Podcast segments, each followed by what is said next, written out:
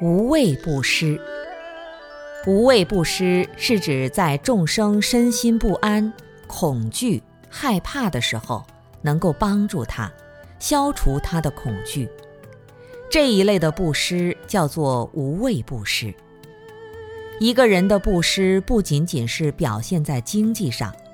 实际上也包含了你对自己各种生命力的付出，包括了你对别人的微笑。也包括有人在困难的时候，你去安慰一下，所以无畏布施的范围也是非常的广泛。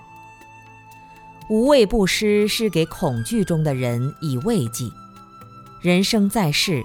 难免遇到各种各样的灾难烦恼，如果身边有人烦恼了，我们想办法帮他们解决烦恼，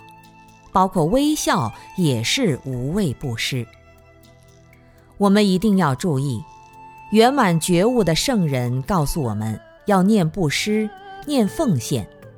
先为家里的人、为自己的父母长辈、为自己的亲人奉献，